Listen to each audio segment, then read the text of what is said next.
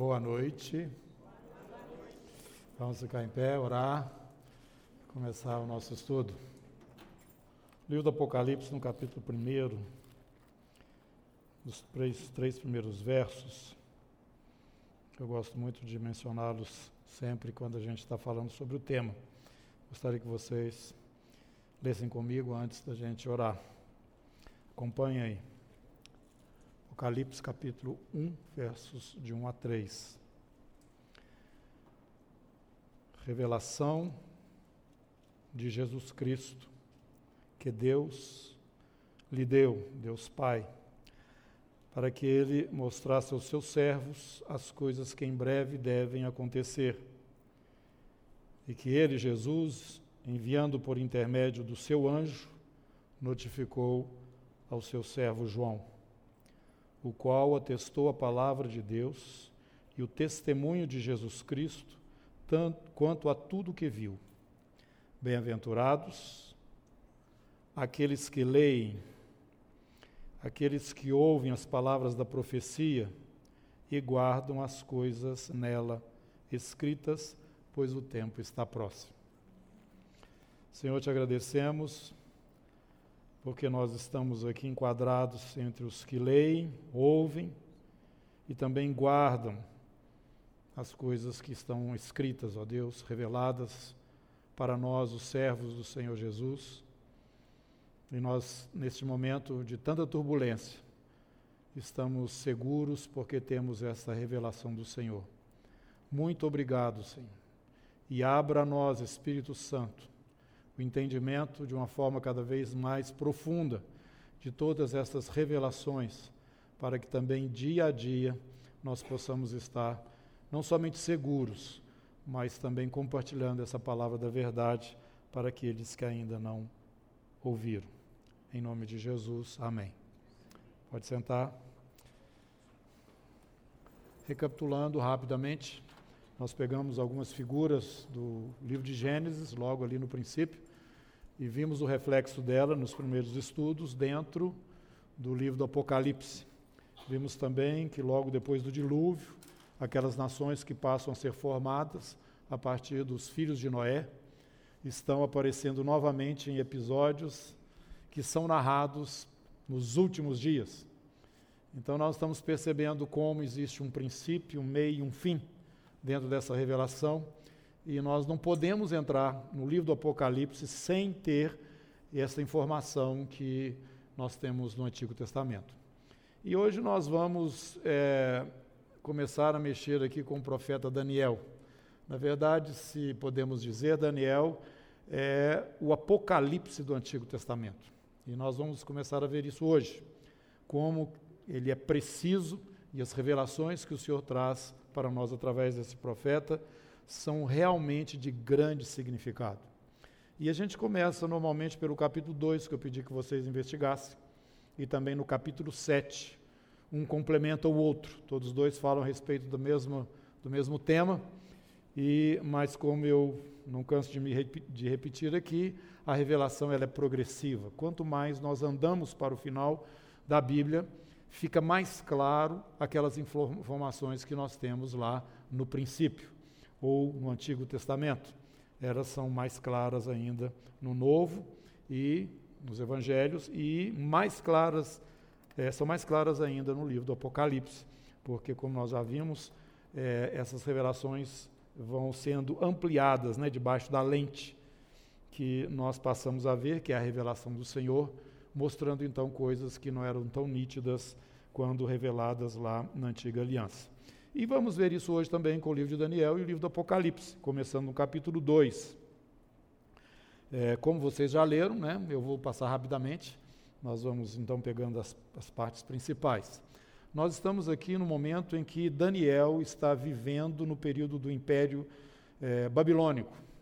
Ele está aí diante de Nabucodonosor, que foi a expressão maior desse império, como rei, né? e que criou a grande Babilônia, como ele mesmo falou, essa grande Babilônia que eu construí, né? Então, Daniel está ali na presença do rei e ocorre um fato interessantíssimo que vem da parte de Deus, né? Ele, um homem que está acima de tudo e de todos, num, numa altura muito elevada entre até então todos os reis e governos e domínios que vieram antes dele. E nós sabemos que isso nasceu naquela própria região, já falamos sobre isso, sobre Babel também, né, onde foi estabelecido futuramente o reino dele, o Império Babilônico. Mas desde lá de trás, desde aquele momento da Torre de Babel, que começou então a haver essa mistura do governo político né, com a força e o poder é, religioso. E nós encontramos no livro do Apocalipse essa força política, ela vem ali como aquela besta, né? E sobre ela, montado nela, vem o poder religioso. E tudo isso nós vimos desde a antiga Babilônia, como o Apocalipse descreve, Babilônia, a mãe das meretrizes e das abominações da terra. Então, ali na, no período da torre, da torre de Babel, com Nimrod, como nós já falamos, começou toda essa, essa realidade nova, que não existia antes, porque o único Deus que havia ali, né, e tinha como referência, foi ali no Éden com Adão, e depois passou as descendências de Adão até chegar em Noé. Todos os homens desapareceram, isso, morreram no dilúvio, e somente os três filhos dele é que vieram a povoar a terra depois. E qual o Deus que eles serviam? O Deus Todo-Poderoso. Mas chega no momento da rebelião, porque Deus diz para que os, eles espalhassem sobre toda a terra, então eles constroem ali, é, pelo que sabemos, já informamos os irmãos, por é, participação e talvez até liderança do próprio Nimrod, a torre, porque a torre serviria de abrigo para um possível dilúvio, se é que ele viesse a ocorrer de novo. Então, nesse momento, forças espirituais invisíveis passam a ser invocadas através é, da, da, dessa conexão né, com os céus que eles fizeram, tanto que a palavra nos fala a respeito dos exércitos dos céus, referindo-se a astros e coisas assim, dessa. É, desse lado mesmo, né? Quer dizer, fora da terra, eles começaram a invocar espíritos que passaram a ser cultuados. E aí começa esse culto pagão na Babilônia. Então, vimos isso passando rapidamente. Daniel está agora na corte deste rei Nabucodonosor, que é um império naquela mesma região, ali na região de Babel mesmo, mas que ocorre num período posterior a esse que nós já falamos aí da torre e desse momento aí onde a religião nova que surge, uma religião pagã, claro, não liga o homem a Deus, mas a, a forças espirituais das trevas, juntamente com o governo político, né, que naquela época e na sequência também vem representada por imperadores Quer dizer, pessoas que na terra são como deuses. Né? Eles falavam e tudo estava debaixo deles e pronto, acabou, não tinha é, conversa. E Daniel está nessa corte, ele foi levado cativo pelo é, Império Babilônico. Daniel foi um, um eunuco na corte babilônica, ele foi levado como é, participante de uma das famílias nobres ali em Israel e Nabucodonosor pegava essas pessoas e levava para estar junto com ele naquelas coisas que ele achava mais importantes. E ali eles eram instruídos na cultura babilônica e passavam então a ajudar a gerir o império. Daniel e seus amigos estavam ali, foram levados e eles eram eunucos. E Daniel estava junto com os sábios, chamados sábios da Babilônia, que eram exatamente essas pessoas que tinham esse conhecimento mais elevado, aquelas pessoas que ficavam olhando os céus e discernindo através deles o que é que ia acontecer, que é a astrologia que nós temos hoje, e várias outras coisas que, na verdade, hoje nós podemos dizer que não deixa de ser é, mágicas, feitiçaria, coisas dessas, dessa ordem, como nós vimos acontecendo lá também com Moisés, ali no templo de é, Faraó. Né? Ele julgou, o, quer dizer, os, os, os, magos de Faraó conseguiam replicar aquelas pragas, né? até certo ponto. Chegou uma hora que não deram conta mais não. E também aquele momento que é, Moisés joga o cajado dele, né, a vara no chão, a vara se torna uma cobra, e eles fazem a mesma coisa também, eles jogam lá, eles conseguem fazer isso. Então, esse relacionamento do mundo antigo com a mágica, com o mundo das trevas, já era alguma coisa muito desenvolvida. E, claro, na cultura babilônica, essas coisas também estavam presentes, e Daniel estava dentro desse no, no meio dessa turma aí. E Nabucodonosor, como nós já falamos aqui, ele era o, o top dos tops, né? era o, o, imperador máximo, e ele, ele se sentiu assim um pouco inseguro com esse pessoal que estava em volta dele.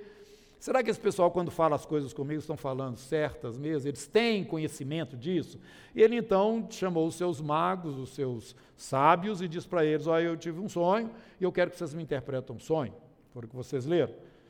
E então eles falaram: Conta o sonho. Ele falou: Não, não vou contar, não. Vocês, vocês, vão me contar o sonho que eu tive e vão me dizer o significado do sonho. Aí que faz a coisa ficar totalmente complicada. Né? E ele falou o seguinte: não tem, não tem conversa, não. Ou assim, ou perde a cabeça, vocês vão tudo embora porque vocês são os inúteis. Daniel, nesse momento, não estava presente nessa hora, ou na, no momento que essa instrução foi dada, mas ele ficou sabendo e ele então procurou e pediu um tempo para orar ao Senhor porque a cabeça dele também ia rolar. Né? E ele orou ao Senhor e Deus trouxe a interpretação para ele. E ele se apresenta a Nabucodonosor e conta o sonho. E esse sonho, claro, veio da parte do Senhor essa situação toda. Então já podemos aprender uma coisa aqui, irmãos. Quando as coisas saem do nosso controle, você tem que apelar para o Senhor. E Deus quer que seja assim mesmo. E Ele já sabe que na nossa história vai acontecer vários momentos onde você não vai ter controle, vai ter opção. Você não sabe o que, é que faz. Você sabe o que, é que você faz? prostra, bota a cara no chão e fala: Senhor, me ajuda, socorro, socorro. E pronto. E transfere para Ele, através da oração e da súplica, né, e descansa nele com ações de graça, e a paz de Cristo, que excede todo entendimento, vai entrar no seu coração. Pronto.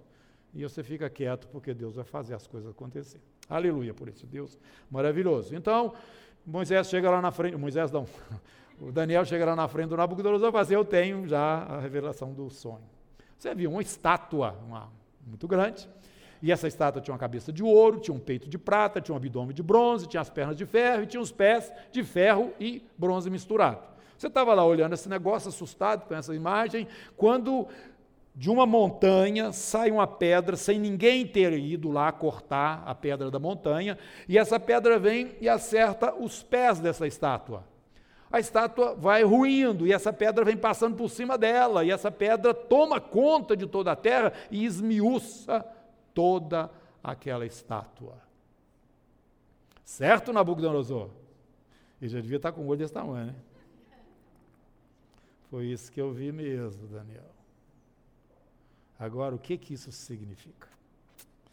Então, ele chegou para Nabucodonosor e disse para ele: Isso significa uma sequência de governos e de impérios. Você é a cabeça de ouro. Seu império, a Babilônia, é essa cabeça de ouro. Depois vai vir um inferior, não tão precioso, né? Vai ser de prata, que vai ser essa parte aí do peito e dos braços. Na sequência disso, o abdômen dessa estátua vai ser um outro, que é que vai surgir. E depois vem as pernas, outro, né? Vem as pernas de ferro. E uma coisa muito interessante que nós vamos ver que a, o significado maior não está nem na cabeça, nem no peito, nem no, no, no, no abdômen. Se bem que o abdômen vai ter um sentido aí especial que nós vamos colocar hoje aqui ainda. Mas as pernas de ferro e os pés de ferro misturado é que é o mais importante. Por quê? É exatamente nos pés que a pedra vai bater. E ruindo toda a estátua, a pedra vai dominando tudo e esmiuça toda essa história aí, essa sequência de governos de impérios, e ela toma conta de toda a terra e pronto, acabou, não tem outro que vem depois. Então, nós começamos a entrar na história. Você pega Daniel, você vai ver Daniel participando aí. Você pode ser nos, nos capítulos, assim, no princípio dos capítulos, ele, ele dá referência do tempo em que a visão, ou a revelação, ou o episódio que ele está narrando está acontecendo. Você vai ver Daniel aí junto com Nabucodonosor, nesse texto. Depois você vai ver Daniel com Dario, que já é o Império Medo-Persa, que vem depois. E vê Daniel também com o Ciro, também do Império Medo-Persa. Ele traz essas referências para nós. Então, a sequência dos reinos é a seguinte: o Império Babilônico, está aí bonitão a cabeça, depois do seu governo, Nabucodonosor, vai vir um outro, dois braços, o Império Medo e Persa. Este império vai ser o que vai suceder, e você pode verificar isso aqui no capítulo 5 do livro de Daniel, quando esse fato ocorre, Daniel está presente. Tá? Quando os medos entram dentro da Babilônia, naquele, naquele episódio né, maravilhoso, porque a Babilônia era inexpugnável. Estava havendo um banquete lá dentro, e em volta de, da Babilônia estavam os exércitos medos lá, dos persas, para entrar, mas não tinha jeito de entrar dentro da cidade. A muralha da cidade era de uma largura tão grande que passava uma carruagem correndo em cima dela. A Babilônia tinha os seus é, jardins suspensos, ponte movediça, sistema bancário. Não é possível. Tinha. Tinha. Então o pessoal estava lá dentro, tendo uma, uma festa lá, o rei estava dando uma festa. E nessa festa ele mandou trazer os utensílios do templo de Jerusalém que ele tinha dominado, destruído. Ele pegou aqueles utensílios e levou para a Babilônia. Aí ele mandou trazer utensílios quais utensílios? Eram taças, eram aquelas coisas que eram usadas dentro do templo pelos sacerdotes.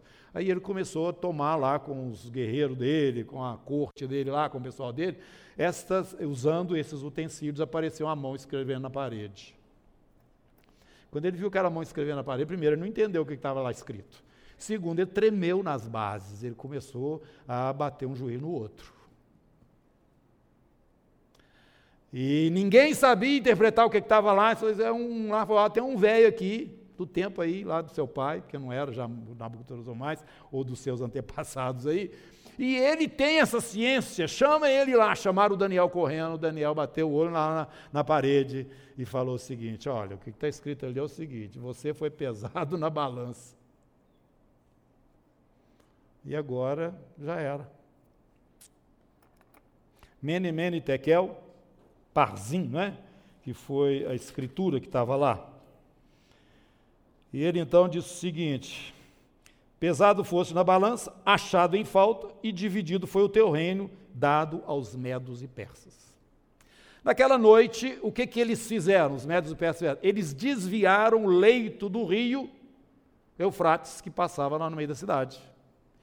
E abriu então uma porta de todo tamanho, que era o leito do rio, e os exércitos deles entraram por lá, e naquela noite eles dominaram a inexpugnável Babilônia. Começou o Império Medo-Persa. O Medo-Persa, como eu disse, né, representado pelos, pelos braços, ele também teve lá o seu período, Deus usou um dos seus líderes, que é o Ciro, tá, para liberar a ordem para os judeus voltarem, para reconstruírem lá o templo em Jerusalém. Pois bem, esse império também passou vieram os gregos, ou os macedônicos, né, com o Alexandre o Grande. E eles então tomam o mundo e mais alguma coisa que já era conhecido naquele tempo. Ele vai até lá na Índia. Ele foi um império que foi mais rápido. Né? A representação dele no capítulo 7 é como um leopardo de asas, de tanto rápido que o, o Filipe, né? Filipe não, o filho dele, o Alexandre conquistou o mundo naquela época e dominou o Medo-Persa que existia e expandiu mais ainda. É, este é, império, nós vamos ver depois, ele foi dividido em quatro. O Império Macedônico morreu o Alexandre e os quatro generais dele dividiram o mundo debaixo da autoridade deles. Nós vamos ver isso aqui ainda hoje. Pois bem, passou o império também grego-macedônico, porque veio um outro fortíssimo. Qual foi? O das pernas? Roma. O império romano veio destruindo tudo que tinha de macedônico. Aproveitou a cultura, tá? adaptou a cultura grega e também é, outras coisas lá da Grécia, mas o domínio era romano. E Roma, então, vem com o pulso de ferro e domina ali naquela época. Agora acontece uma coisa muito interessante. Quando Jesus estava aqui, qual era o governo que estava presente? De Roma, governo romano. As pernas de ferro. Vocês se lembram que quando Jesus foi é, é, preso, ele foi levado às autoridades romanas, porque os judeus que queriam matá-lo, ali, né, representados pelas suas autoridades, não ter esse poder, porque estavam debaixo da autoridade romana. Eles não podiam chegar lá e matar um fulano qualquer, não, porque a lei não era deles. A lei era a lei romana, que era sobre a lei judaica, né? que os romanos permitiam que os povos conquistados continuassem nas religiões deles, eles davam uma certa liberdade para o pessoal, mas até certo ponto. Então a, tinha que haver a chancela de Roma para que Jesus fosse executado como malfeitor, como alguém que era um, uma pessoa que dizia ser o que não era. Né? Então ele estava blasfemando e as autoridades levaram ele até Pilatos. Quando ele está diante de Pilatos, Pilatos fala para ele uma coisa. Vamos lá, João capítulo 18.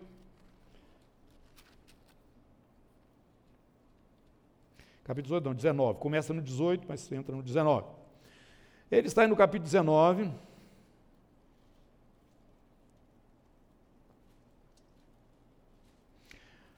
Verso 6. Ao verem-no, isso é, ao verem Jesus já, depois que ele tomou uma, uma surra, né, puseram a coroa de espinho na cabeça dele, isso aí foram soldados romanos que fizeram. Aí o Pilatos achou que isso já resolveria, só fazendo essas coisas que aí o judeu largava e para lá, né? Porque ele viu que Jesus não tinha culpa nenhuma. Então saiu, pois, Jesus, versículo 5, trazendo a coroa de espinhos e o manto de púrpura, disse-lhes Pilatos: Eis o homem. Ao verem os principais sacerdotes e os seus guardas, gritaram. Havia guarda romana e havia guarda sacerdotal. A guarda sacerdotal era aquela guarda que era responsável pelo templo, por aquelas coisas ali referentes ao, a, aos ritos judaicos que eram oferecidos. Tá? Eles é que prenderam Jesus, mas tiveram que levar até Pilatos. Agora Pilatos tinha a guarda pretoriana que estava lá com ele. Tá?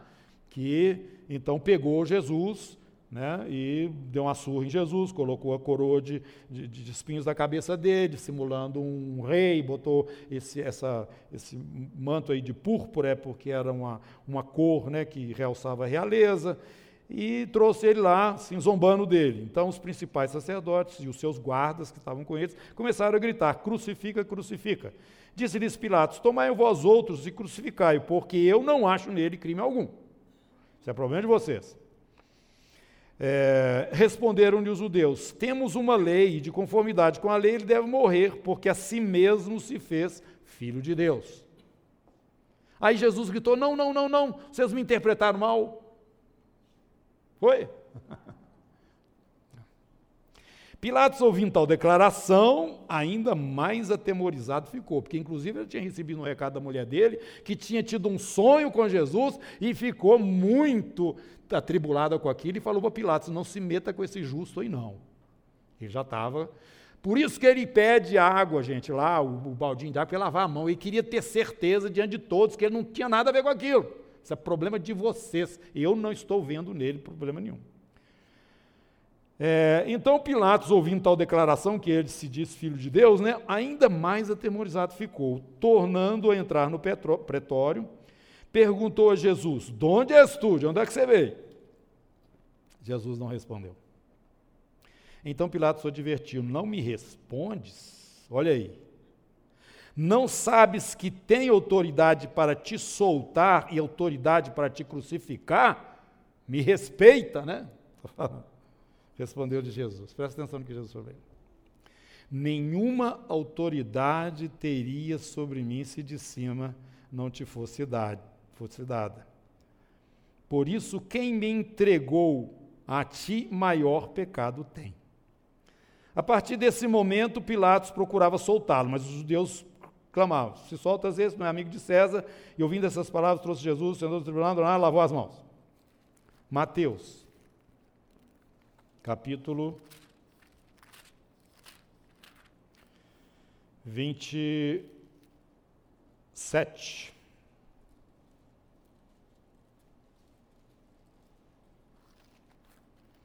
Deixa eu ver se eu pulei aqui o texto de João, um minutinho só.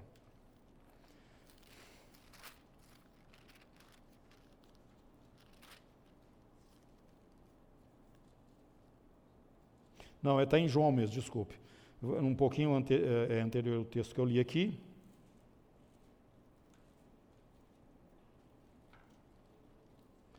No versículo 35. Quando Jesus já está sendo apresentado, né? É, não, agora é no 18, no 18, 35. É. Na sequência. Replicou-lhe Pilatos: Porventura sou judeu? Eu conversando com Jesus, né? A tua própria gente, os principais sacerdotes, é que te entregaram a mim. Que fizeste? Respondeu-lhe Jesus: O meu reino não é deste mundo. Se o meu reino fosse deste mundo, os meus ministros se empenhariam por mim para que não fosse eu entregue aos judeus. Mas agora o meu reino não é daqui. O que que Jesus está falando, voltando lá para a estátua? Jesus viveu no tempo das pernas de ferro. Jesus estava falando para Pilatos o seguinte: o meu reino não está incluído nessa estátua ela não faz, meu reino não faz parte dessa sequência de reinos e domínios onde você está inserido. Meu reino vem de outro lugar. Você viu a pedra chegando, né? Que está lá no capítulo 2 do livro de Daniel. Então, eu estou realçando isso para mostrar para vocês que tem uma sequência revelada de governos. E o mais importante de tudo isso né, está ali nas, na parte do, do, das pernas e dos pés.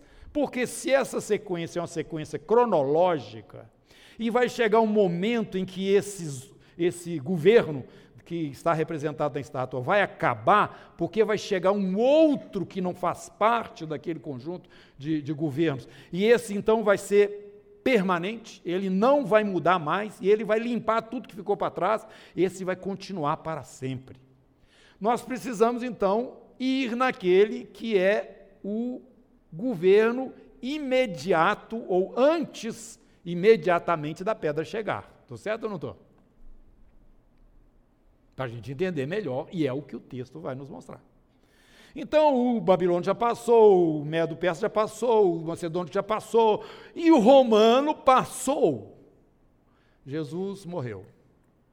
E nós sabemos que começou um período diferente depois da morte de Jesus. E nós sabemos que essa história aí das nações, a história de Israel, tem também um outro grupo, como nós já falamos, que é a igreja. E eu já expliquei vocês aqui em Atos capítulo 1, Jesus ali junto com seus discípulos, já ressurreto, os discípulos falando para ele: chegou o tempo do reino messiânico, da pedra, né, ser estabelecido sobre a terra. Vem aqui no Mateus, no capítulo agora é, 21. Nós até ministramos sobre isso num domingo aqui pela manhã, quando Jesus está sendo confrontado, né?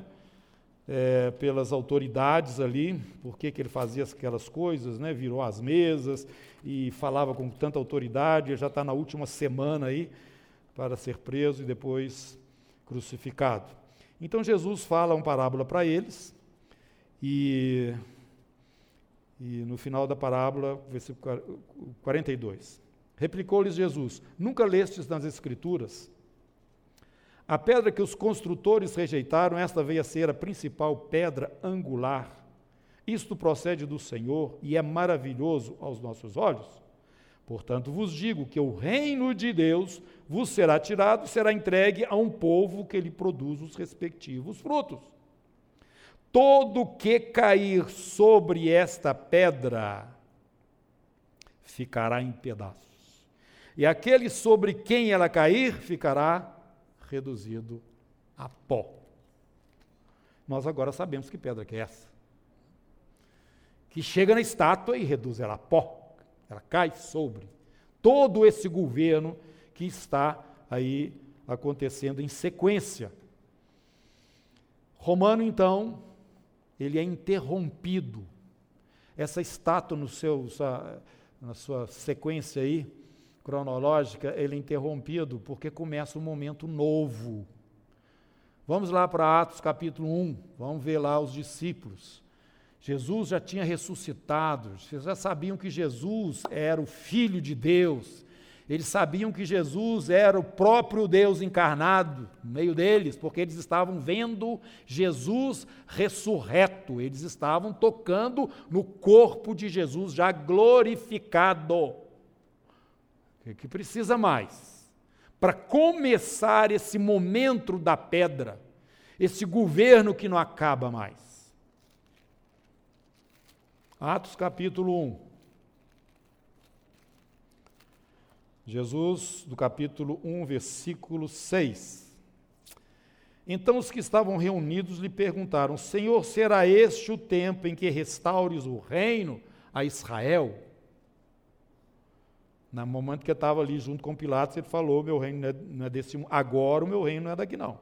Mas agora podia ser, ou deveria ser, porque ele já tinha se revelado né, completamente. Verso 7. Não vos compete conhecer tempos ou épocas que o Pai reservou para a sua exclusiva autoridade. Vocês não estão sabendo disso, não, mas está começando um período novo, que não foi é, anunciado por Daniel, que não foi anunciado na antiga aliança. Está começando um período novo. Vocês vão para Jerusalém, espera lá, vocês vão ser revestidos de poder, o Espírito Santo virá sobre vocês, eu vou enviar, e vocês então vão começar a andar no mundo inteiro espalhando esta boa notícia, que Deus se manifestou entre os homens, entregou sua vida ali na cruz, como homem, derramando o seu sangue para pagar os pecados dos homens, para que os homens possam então receber a própria vida de Deus neles mesmos, recebendo o selo do Espírito, e assim um povo estará sendo formado. Um povo do qual eu sou o cabeça e eles vão fazer parte de mim, do meu corpo. Eles e eu seremos um corpo diante de Deus. Começou o período que nós chamamos da igreja. Esse período da igreja, ele é aquele período que Jesus faz referência, que é, aliás, Paulo faz referência que é o tempo, ou melhor, o período da plenitude dos gentios. Vocês já ouviram falar em plenitude dos gentios?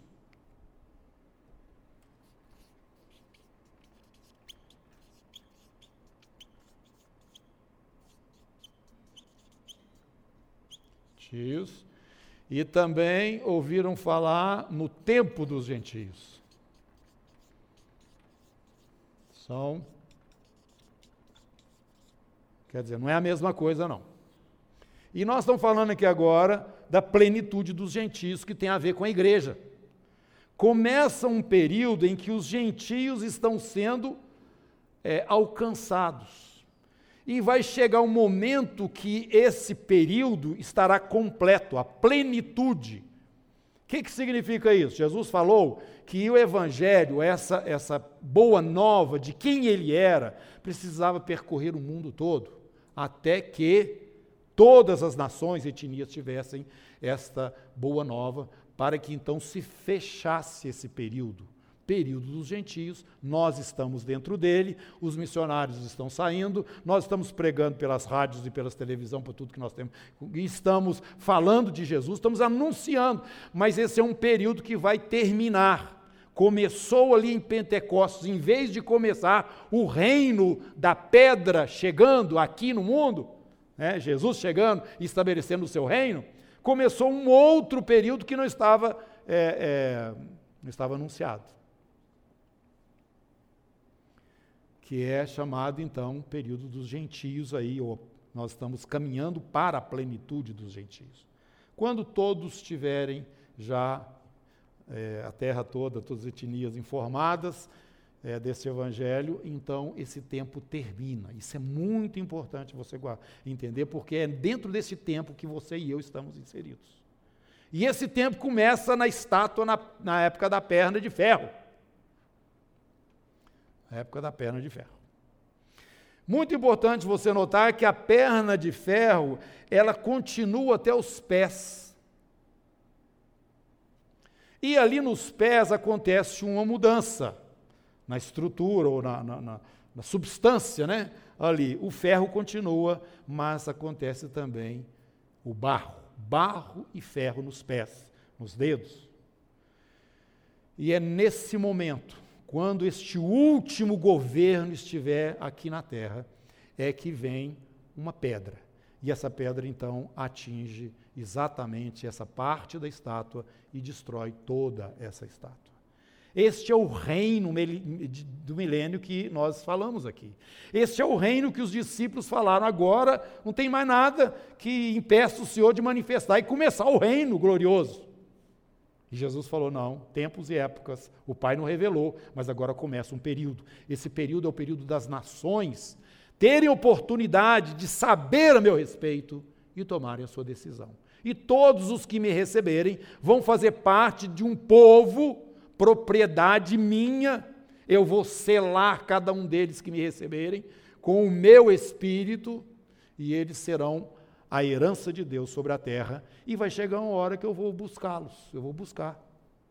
Quando eu tirar esse povo, terminou, chegou à plenitude mesmo dos gentios, desse período dos gentios, em relação ao evangelho, aí esse pessoal vai sair da terra e a história continua da mesma forma como ela foi anunciada ali pelo profeta Daniel e os demais profetas também. Então, meus irmãos, nós vamos continuar na estátua. A estátua mostra que o último governo sobre a terra tem dez. dez. O tempo dos gentios eu, eu não falei, não, tá? Eu falei só sobre plenitude dos gentios. Eu vou falar daqui a pouquinho no tempo dos gentios. Então, nós vamos ver que o último governo que vai acontecer na terra tem dez representantes.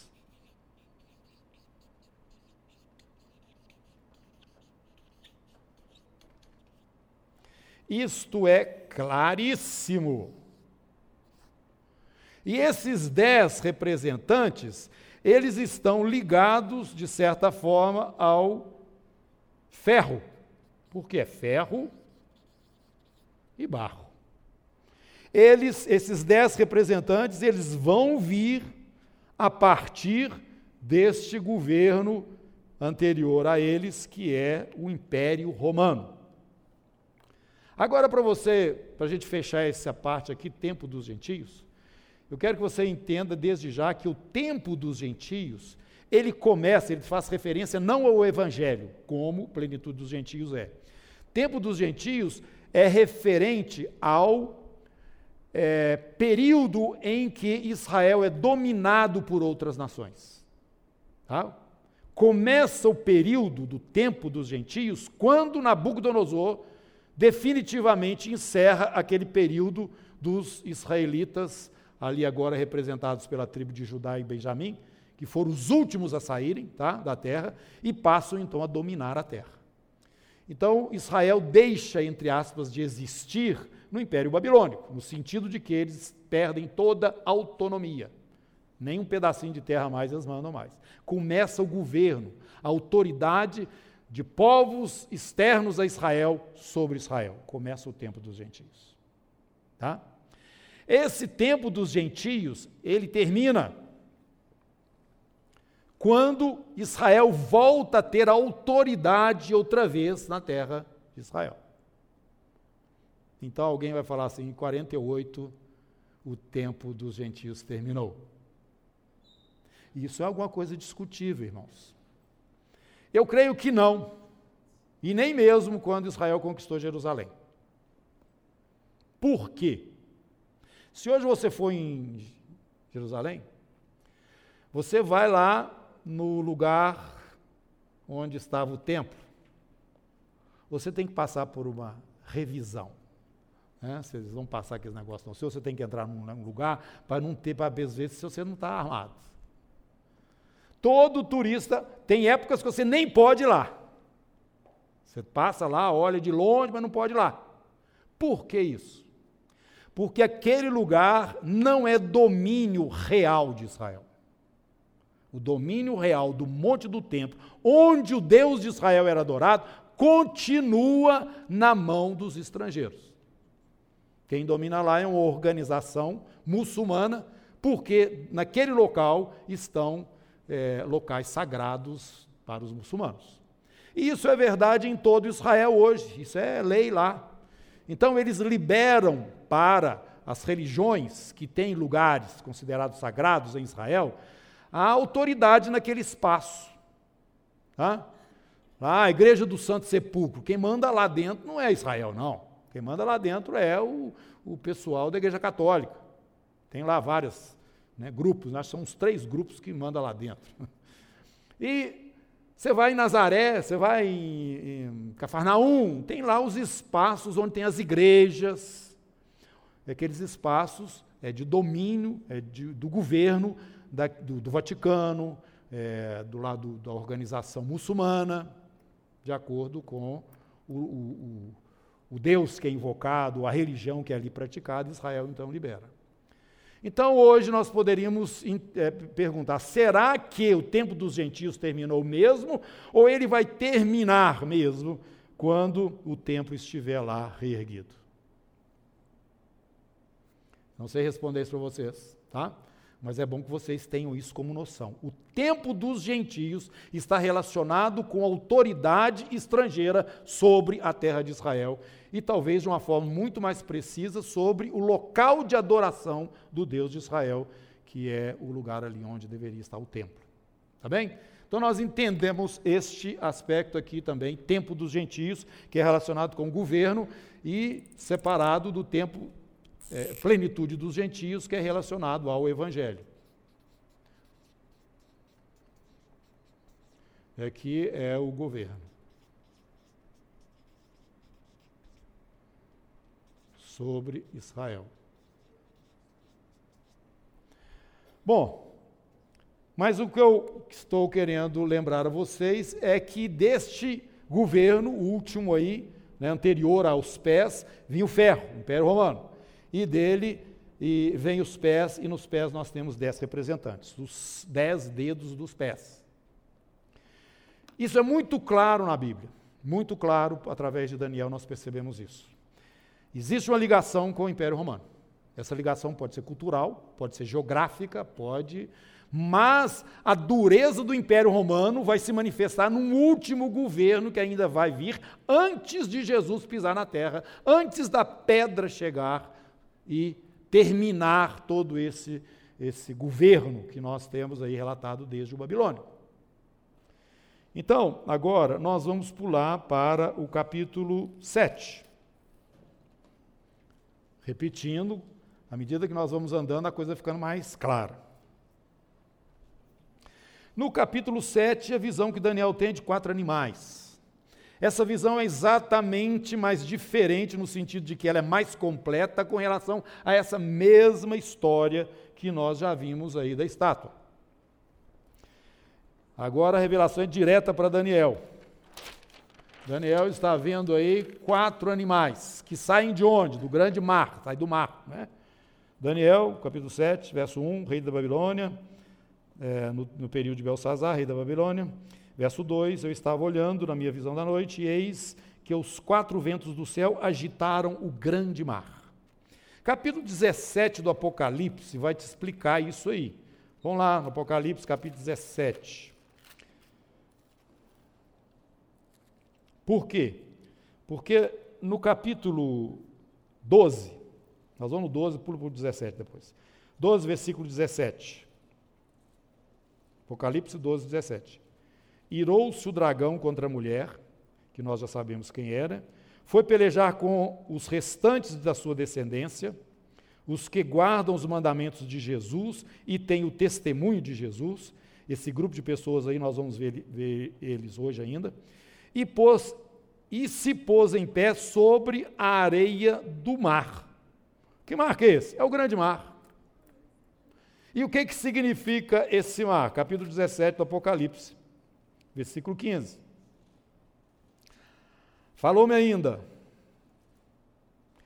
As águas que você viu, onde a meretriz está sentada, são povos, multidões, nações e línguas. Em instabilidade, o mar que está sempre mexendo, povos, nações, línguas em instabilidade. De dentro desta realidade, João vê saindo esses quatro animais. O primeiro deles, um leão. O segundo deles, um urso. O terceiro, com quatro cabeças, um leopardo. E o quarto, ele não soube descrever o animal. Coisa impressionante o quarto animal.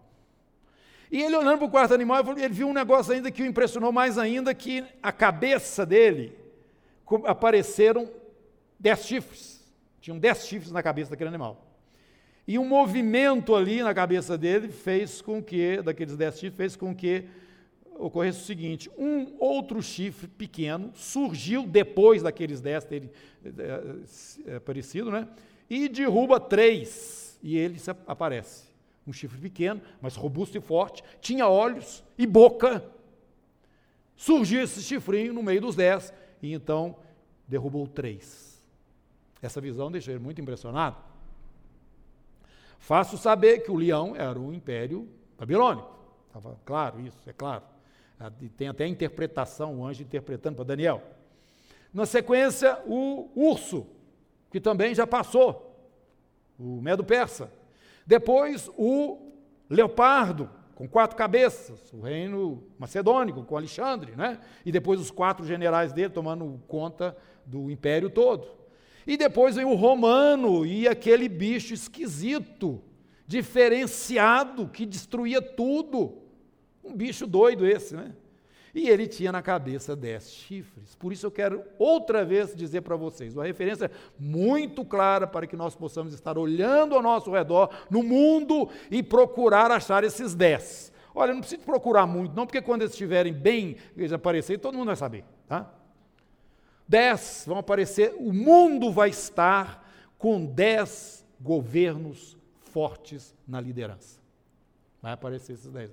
Ou um governo só, uma nação só, ou então um grupo de nações, formando ali um, um chifre.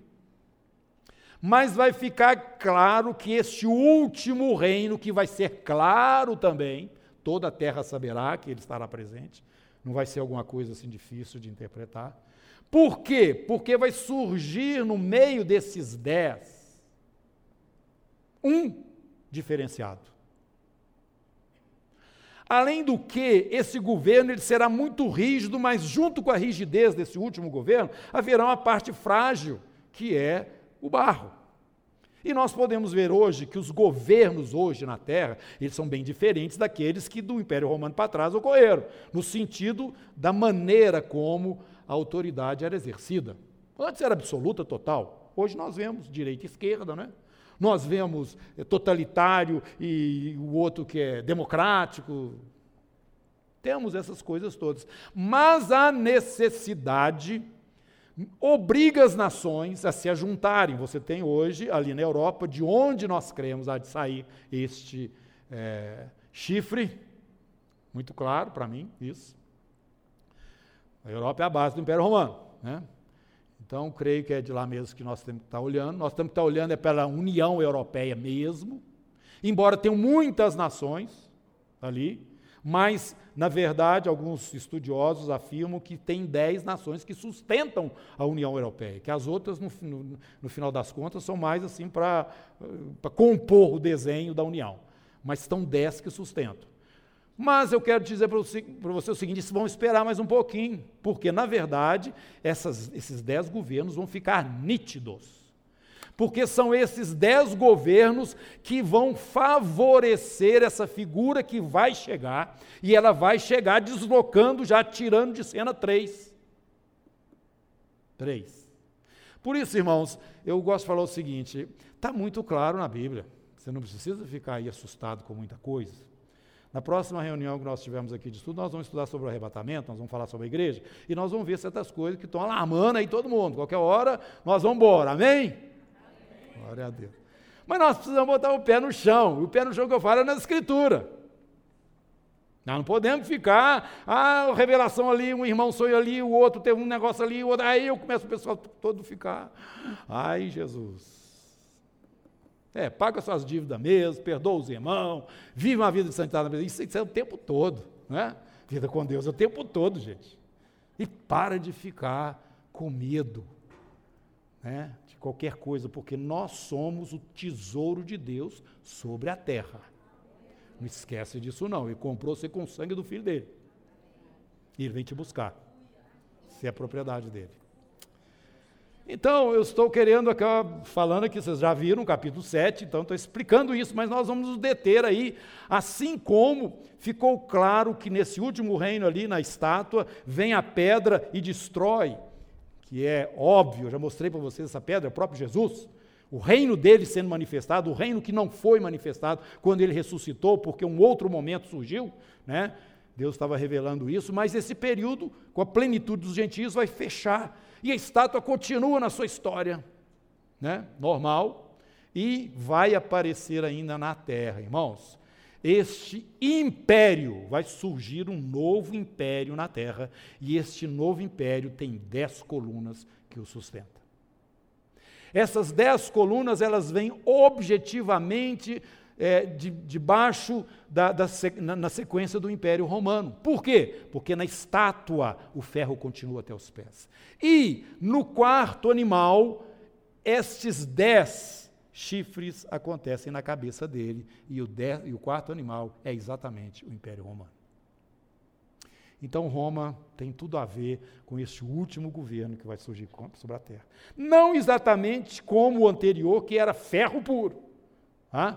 Vai ser misturado dessa vez, mas ele continua. E a pedra vai pegar ele. E vai destruir. E vai começar um reino aqui na terra o reino de Jesus. Amém? No capítulo 7, então, nós vamos para a cabeça desse bicho que eu já falei.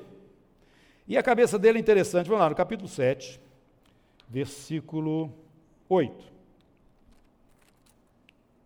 Estando eu a observar os chifres, eis que entre eles subiu outro pequeno diante do qual três dos primeiros chifres foram arrancados, e eis que neste chifre havia olhos, como de homem, e uma boca que falava com insolência. Ele era insolente. É... Versículo 11: Então estive olhando por causa da voz das insolentes palavras que o chifre proferia. Versículo 20: também a respeito dos dez chifres que tinha, na, que tinha na cabeça e do outro que subiu, diante do qual caíram três, daquele chifre que tinha olhos, e uma boca que falava com insolência, e ele parecia mais robusto do que os seus companheiros. Falando sobre esse chifre no capítulo 11, Daniel, 11, 36, só para você ter um pouquinho mais de nitidez, está falando a respeito da mesma pessoa. 36, 11, 36. Este rei fará segundo a sua vontade, se levantará e se engrandecerá sobre todo Deus. Contra o Deus dos deuses falará, olha a insolência, coisas incríveis, e será próspero, até que se cumpra a indignação, porque aquilo que está determinado será feito. Ele não terá respeito aos deuses de seus pais, nem ao desejo de mulheres, nem a qualquer Deus, porque sobre tudo se engrandecerá. Este chifrinho, ele é uma coisa diferenciada. E agora nós vamos para o capítulo 8, que eu não pedi vocês para lerem, arrependi, mas agora já passou, tá? Capítulo 8, mas eu vou falar da mesma maneira, explico para vocês. No capítulo 8, Daniel tem uma visão de um carneiro e de um bode. Esta visão do carneiro e do bode, ela está se referindo ao abdômen da estátua, o período do abdômen da estátua. Tá? Quer dizer, o, o peito e o abdômen. Está falando sobre o império medo-persa e a sequência desse império, que é o império é, grego-macedônico. O Carneiro, com dois chifres, é o medo persa. O bode, que aparece aí, com um chifrão muito grande, é o império grego, grego-macedônico. Agora, o que é muito importante nesse capítulo observar é o seguinte: que isso que Daniel está vendo, presta atenção aí, no capítulo 8, versículo 17. Veio, pois, para perto de onde eu estava. Ao chegar ele, fiquei amedrontado, o anjo, né? Prostrei-me com o rosto em terra, mas ele me disse: Entende, filho do homem, pois esta visão se refere ao tempo do fim. Mas isso ocorreu já, é história. Mas o anjo está falando, não, isso aqui é uma referência para o tempo do fim. Versículo 19. É, não, do 18 para dar sentido aí tudo, né? Falava ele comigo, caí sem sentidos, rosto em terra, ele porém me tocou e me pôs em pé no lugar onde eu me achava. E disse: Eis que te farei saber o que há de acontecer no último tempo da ira. Porque esta visão se refere ao tempo determinado do fim. Tempo da ira é a grande tribulação, viu, irmãos? É um período que Jesus falou que vai ser ruim demais. Que nunca houve um período tão ruim na terra como haverá nesse tempo. Pois bem, esta visão aqui, Daniel, que você está vendo, que está falando sobre o Império Medo-Persa e depois sobre o Império é, Macedônico, ela se refere, na verdade, o que eu estou querendo mostrar para você, alguma coisa que vai acontecer lá no fim. Bom, o que, que é que ele estava dizendo? Ele estava dizendo o seguinte: a visão mostra que o carneiro está lá, todo saliente, aí aparece o bode. O bode vai para cima do carneiro e destrói o carneiro. Macedônico destrói o medo persa. Mas acontece que o chifre do macedônico quebra em quatro pedaços. Vocês já ouviram lá falar do leopardo quatro cabeças, tá? Falando sobre o medo persa, o, o macedônico. Então, o Império Macedônico ele é dividido em quatro. Muito interessante isso. Oi. Água. Obrigado. Ele então é dividido em quatro e o anjo está querendo mostrar alguma coisa importante. Isso se refere ao tempo do fim.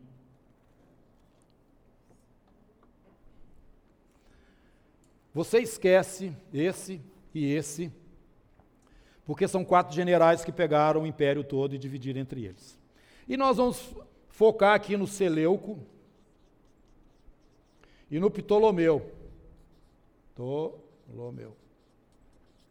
É isso que o anjo está querendo mostrar para Daniel. Isso aqui tem alguma coisa a ver com o tempo do fim, Daniel. Sabe por quê? Porque vai aparecer aqui na dinastia aqui Seleucida um fulano. E aqui fala que ele é um chifre também. Vou botar aqui o. Vou botar o nome dele aqui. Antíoco Epifânio Quarto. O que que acontece? Vamos olhar aqui nesse quadro aqui agora. Você está vendo aí? Ficou mais nítido desse aí? Só Israel?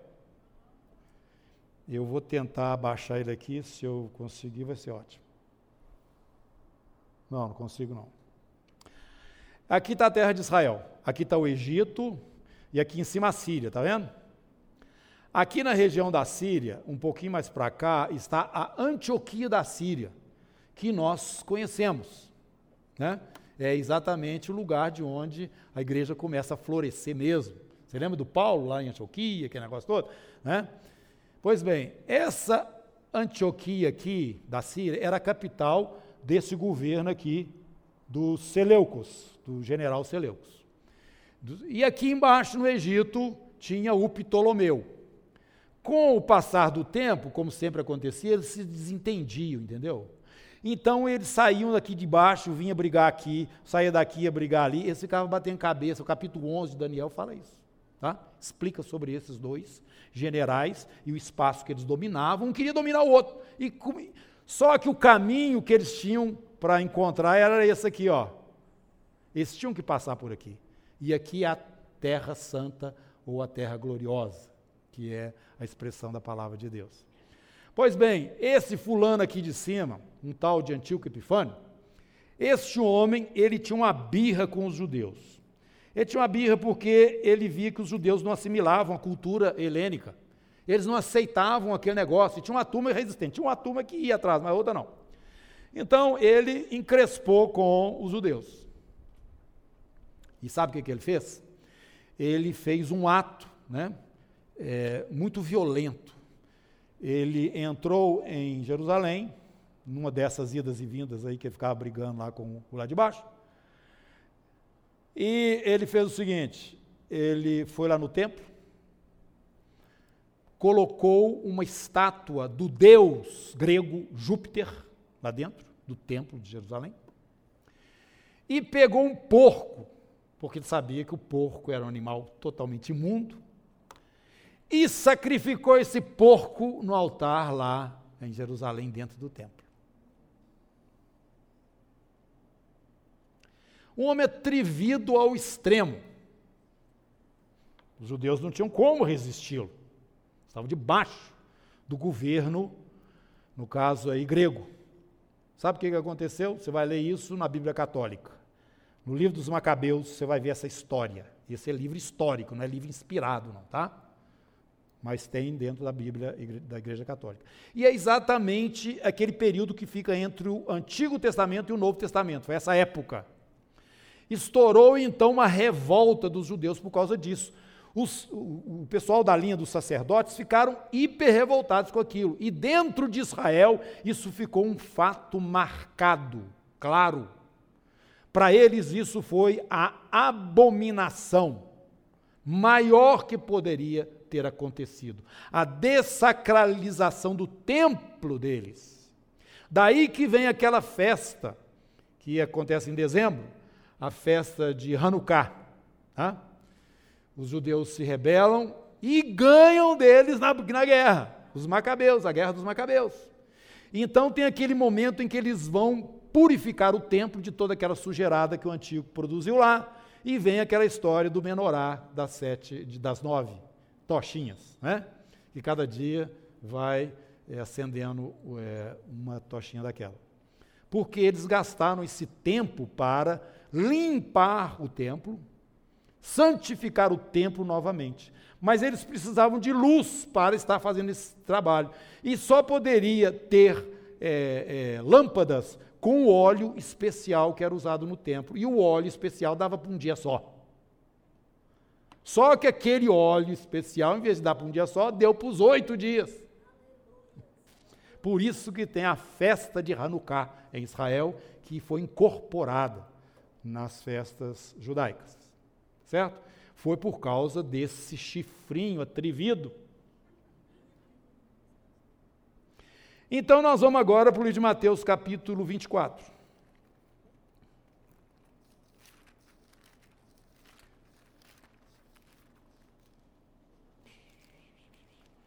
No capítulo 24, Jesus está conversando com os discípulos, falando a respeito do seu.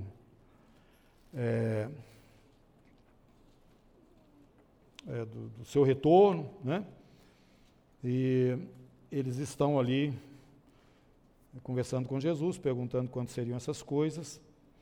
E Jesus, então, no versículo 15, fala para eles o seguinte: Quando vocês virem o abominável da desolação, de que falou o profeta Daniel, no lugar santo, quem lê, entenda. Vocês podem correr. Lembra que o anjo falou, isso é no tempo da ira que vai estar acontecendo? Vocês estão vendo, vão ver aqui esse fulano, mas na verdade o que vocês estão vendo aqui é uma pré-estreia do que realmente vai acontecer nos últimos dias virá o chifre real da cabeça daquele quarto animal, esse chifre que desloca três governantes e tem olhos e boca que fala com insolência, ele vai chegar da mesma forma, ou aparentemente da mesma forma como chegou Antíoco Epifânio IV, destruindo, passando por cima e tomando autoridade em cima de vocês aí e colocando dentro do templo esta abominação dessa estátua e esse sacrifício sujo. Jesus fala: quando vocês virem no futuro o abominável da desolação de que falou o profeta Daniel, no lugar santo, que só tem um, sabe qual é? O templo. Quem lê, aí vocês podem correr, porque aí começou o tempo da ira. O apóstolo Paulo fala a mesma coisa, capítulo 2 de 2 Tessalonicenses.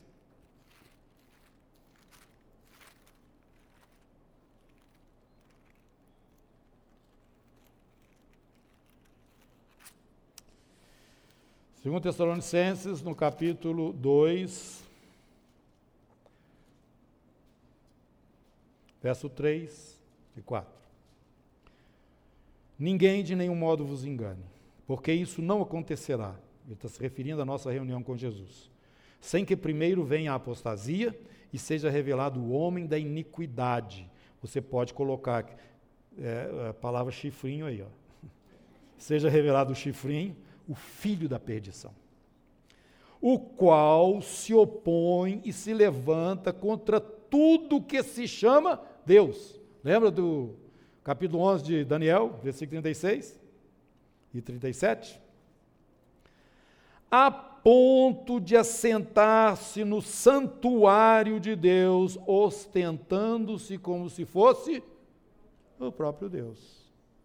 Então, meus irmãos, o capítulo 8 de Daniel nos mostra este homem, Antíoco Epifânio, mas a referência que ele traz é para os últimos dias. E nós sabemos que para estes últimos dias, neste último grande governo dominante que vai vir na sequência de todos os impérios que já passaram, vai aparecer também um indivíduo que nós já vimos o nome aí dele, é, o homem da, como é que é? Filho da iniquidade? filho da perdição.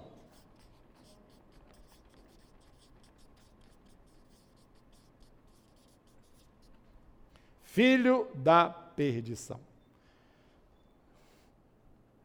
E agora você vai comigo para o capítulo 13 do livro do Apocalipse.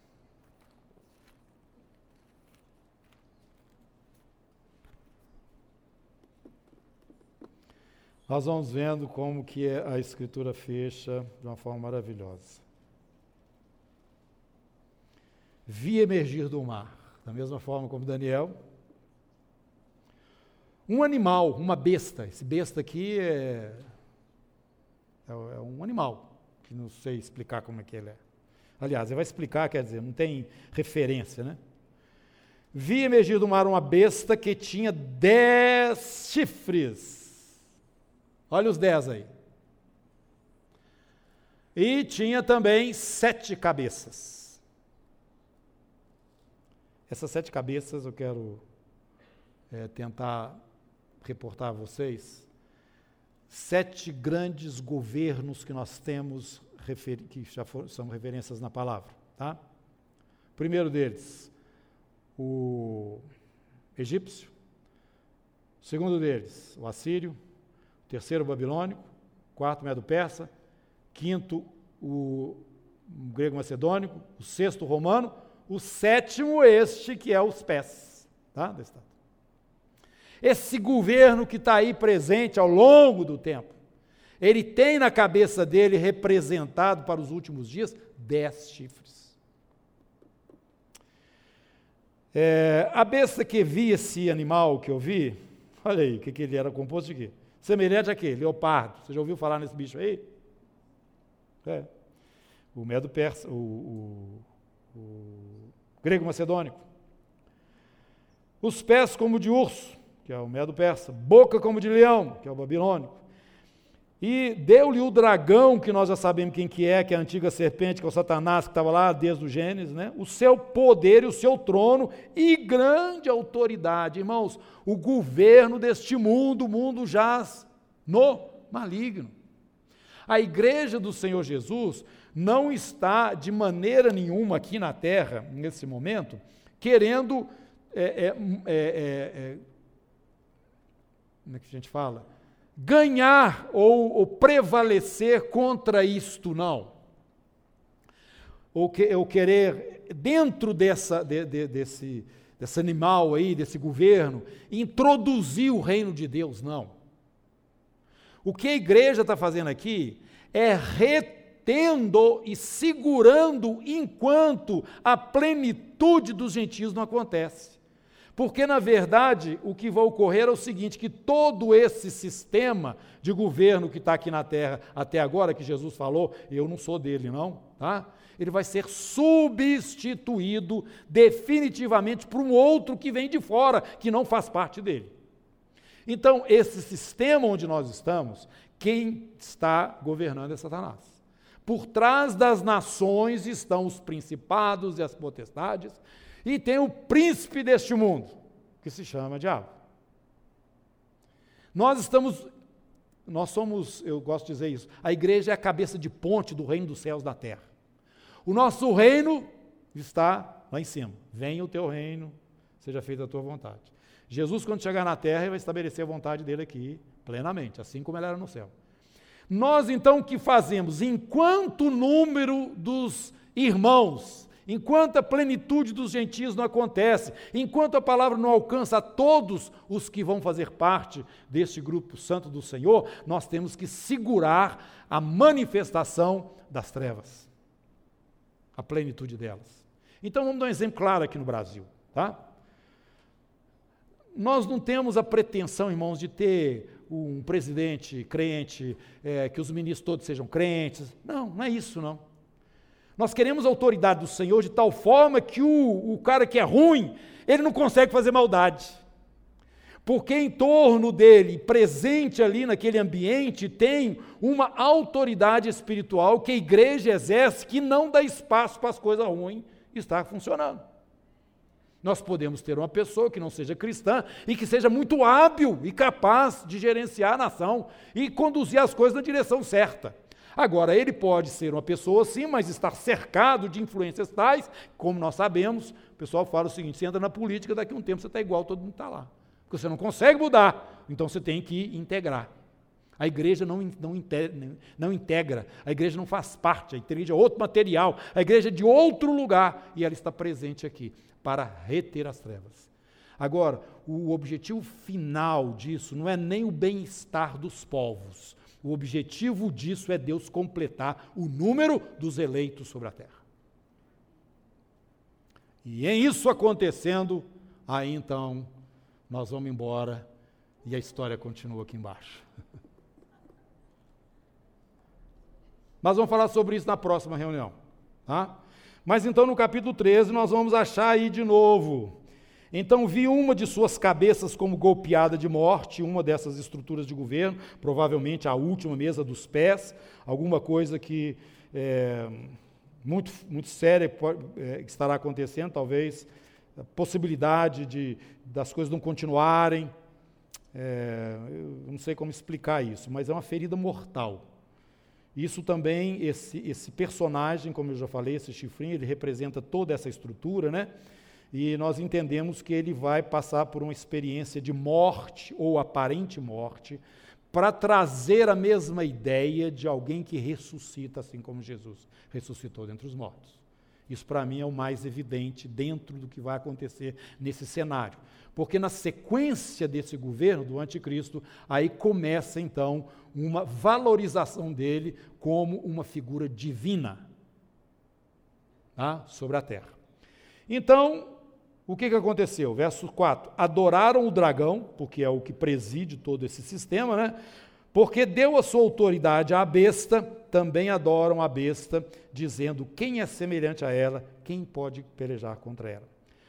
Agora, o verso 5: Foi-lhe dada uma boca, proferia arrogâncias e blasfêmias. Olha a boca do chifrinho aí, é ele. Agora, ele tem autoridade por apenas 42 meses.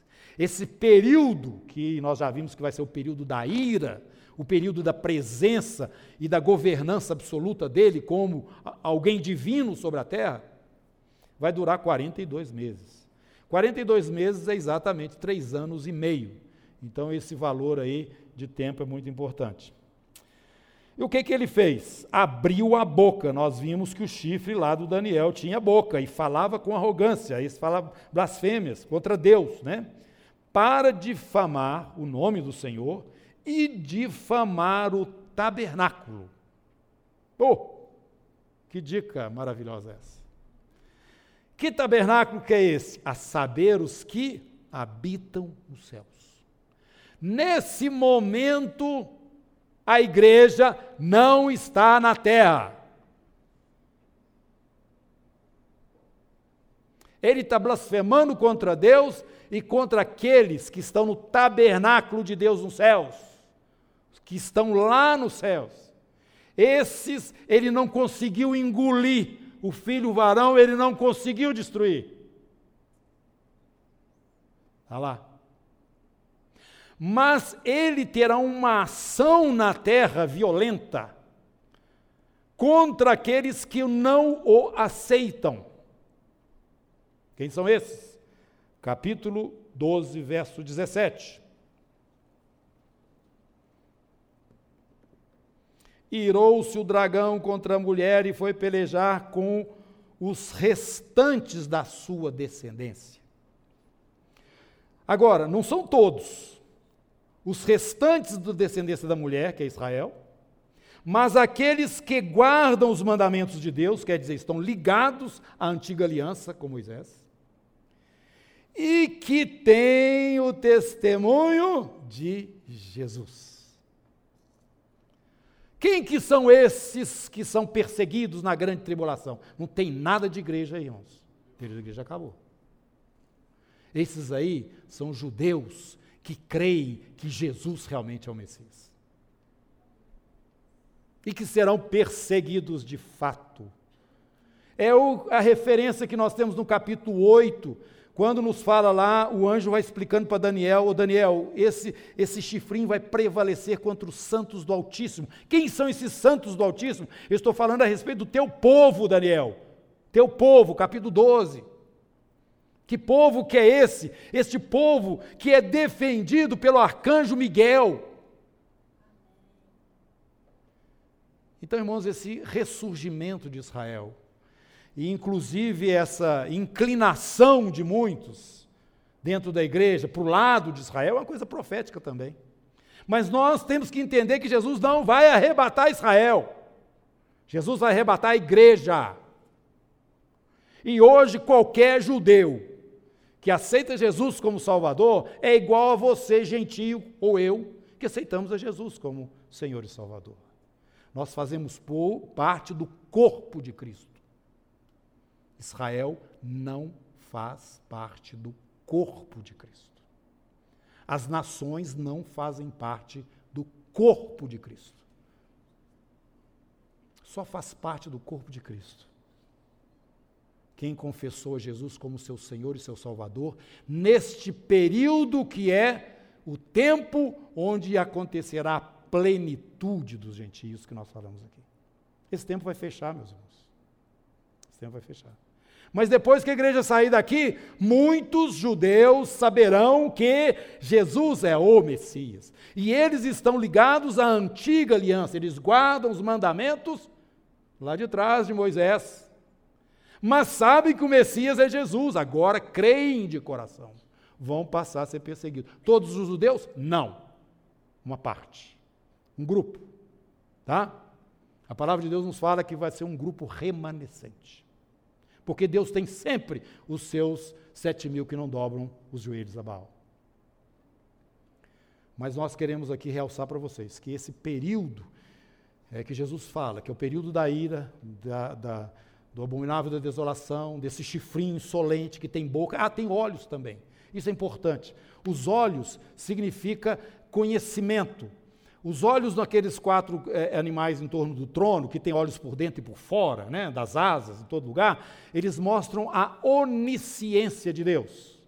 Esse chifrinho terá, entre aspas, uma certa onisciência, conhecimento. E isso por causa da tecnologia que o mundo nesse momento terá. Ele saberá de coisas que ninguém imaginou que ele, um governante, um dia poderá, poderia saber. Para ser mais simples, ele bota o dedo lá e busca lá, tal, e acha você, acha onde é que você está, sabe quanto de imposto de renda que você paga, quantos filhos que você tem, se você tem arma em casa e qual foi a devolução do seu imposto de renda. E aonde que você está agora. Qual governo que teve um poder como esse? Um homem numa posição como se fosse o próprio Deus, assumindo como se fosse esse. E nós vamos ver que isso vai acontecer lá, vamos capítulo 13, um pouco mais adiante, ver o que, que acontece. Abominável a desolação, a manifestação deste homem nessa posição. Versículo 11. Antes de ler, eu tenho que explicar, porque aqui vai falar a respeito de uma outra besta, essa outra besta é o falso profeta. O povo de Israel espera o profeta Elias vir, tá? Porque Malaquias fala: Eu vos enviarei o profeta Elias antes que venha o grande e terrível dia do Senhor. Né? Converterei o coração dos pais aos filhos. Então eu estou esperando Elias voltar. Então muitos vão entender este homem, esse falso profeta aqui, porque ele vai ter poderes, e poderes até de descer fogo do céu, coisa que faz referência a Elias. Este homem vai surgir, tá? ele está relacionado com o poder religioso. Vai surgir também. Ele que vai fazer o papel de Elias, ou o mesmo papel que João Batista, que era o Elias, que Jesus falou, né? Para preparar o caminho também desse homem, que é o chifre, o pequeno chifre. E é isso que estará acontecendo na terra, e talvez seja essa a maior ilusão do povo judeu quando ver esse homem surgindo com poderes e anunciando esse outro, né, até que ocorre esse momento que eu falei em que ele se manifesta no templo, assumindo como se fosse o próprio Deus. Bom, tendo explicado isso, vamos ler o versículo 11. Vi ainda outra besta emergir, agora não é do mar mais, não é das nações, mas da terra, que faz referência à terra de Israel. Possuía dois chifres, parecendo cordeiro, mas falava como dragão exerce toda a autoridade da primeira besta na sua presença, faz com que a terra e os seus habitantes adorem a primeira besta, cuja ferida mortal fora curada, então aquele fato da ressurreição aí vai ser algo notório, né? Também opera grandes sinais de maneira que até fogo do céu faz descer a terra diante dos homens. Não assusta, não, já fiz referência para vocês que os magos lá de Faraó e os lá da, da corte do Nabucodonosor faz, faziam coisas incríveis, mágicas, né? Versículo 14: Seduz os que habitam sobre a terra por causa dos sinais que lhe foi dado executar diante da besta, dizendo aos que habitam sobre a terra que façam uma imagem. Lembra do Júpiter que o antigo botou lá no templo? Uma imagem à besta. Aquela que ferida a espada sobreviveu ressuscitou, está vendo? Esse homem tem muito poder. E lhe foi dado comunicar fôlego à imagem da besta. Aquela do Antíoco Epifânio não, não falava, não, mas essa aqui vai falar. Para que não só a imagem falasse, como ainda fizesse morrer quantos não adorassem a imagem da besta. Irmãos, isso é um computador de quinta geração, ou de sexta, sei lá. Que vai ser colocado lá no templo. A imagem do anticristo. É, você chega lá e pode ler pela íris do seu olho quem que você é, te identificar. Não são coisas que estão longe da nossa realidade hoje, não. Tá? A Bíblia fala que ele vai falar. Hoje existe o poder de colocar uma imagem holográfica, não pode? Aqui, ó, na frente. Isso não está longe de acontecer, não, irmãos. Nós estamos precisando para que isso aconteça apenas um governo único sobre a terra. Fizesse morrer os. Então, todos, verso 16: os pequenos, os grandes, ricos e pobres, livres e escravos, faz que lhe seja dada certa marca sobre a mão direita ou sobre a fronte. É a marca da besta que a gente tanto fala. E agora é chip, agora eu não sei se o final vai ser chip, mas a última geração dessa marca até hoje é o chip mesmo. O mundo inteiro marcado na testa ou na mão direita. Agora, o que, que esse chip tem? O que, que ele vai fazer? Um controle, irmãos, só o controle. Ninguém pode comprar ou vender, senão aquele que tem a marca, o nome da besta ou o número do seu nome, 666. Meia, meia, meia.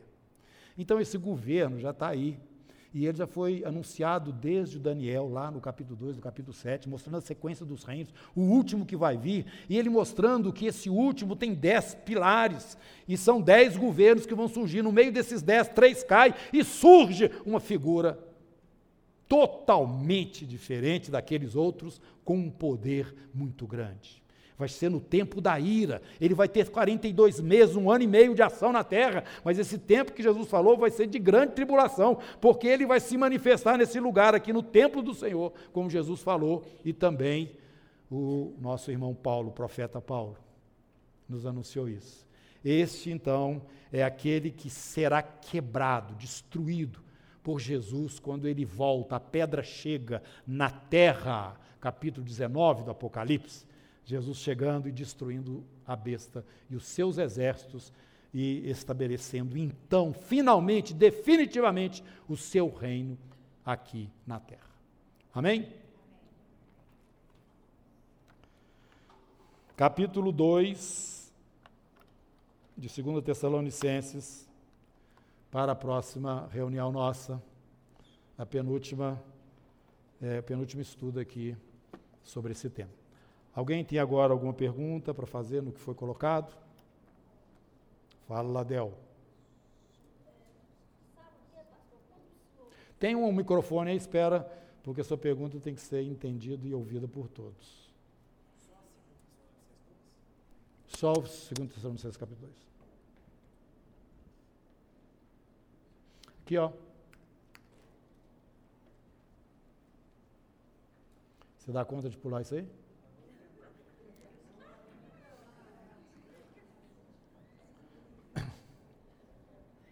Vamos lá, fala.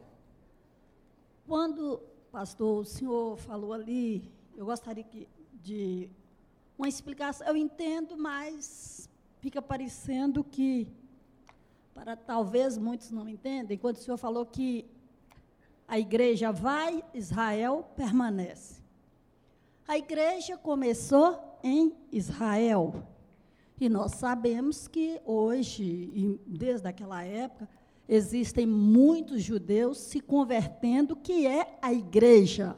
Isso. E fica parecendo que as nações todas vão, Israel fica como um todo. Eu gostaria de uma explanação do senhor melhor nesse sentido. Tá bom. A igreja sai, Israel fica com as nações para trás, é isso que você está colocando? Você está querendo saber então sobre esse fato? Porque os judeus têm judeus e igreja, porque a igreja nasceu em Israel. A igreja é começou ali com os judeus. Isso. Também as nações nós sabemos que tem a igreja e também tem que não é igreja. Fica dá a entender que Israel ficará e todo todo mundo vai. Não. Então eu queria que o senhor explicasse melhor aí para entender. Efésios capítulo 2. Efésios capítulo. Nós temos mostrado aqui que tem nações, Israel e igreja. Nações nós já vimos, já estudamos isso. Israel também nós já estudamos, né? Lá os descendentes de Sem, que vai chegar lá em Abraão, e de Abraão vem o Israel, que no fato é o neto de Abraão, Jacó, com seus filhos. E dá origem à nação, a nação recebe a lei ali no Sinai, mais ou menos 400 anos depois, e aí então essa aliança é bem é, estabelecida né, entre Deus e aquele povo. Se bem que essa aliança começa antes lá com a circuncisão com o Abraão. Efésios, né, que eu falei, capítulo 2. Então, não existia igreja, só tinha Israel e as nações. Expliquei aqui para vocês que Deus vê as nações através de Israel, que a referência para as outras nações vem a partir do número dos filhos de Israel sobre a terra. Né?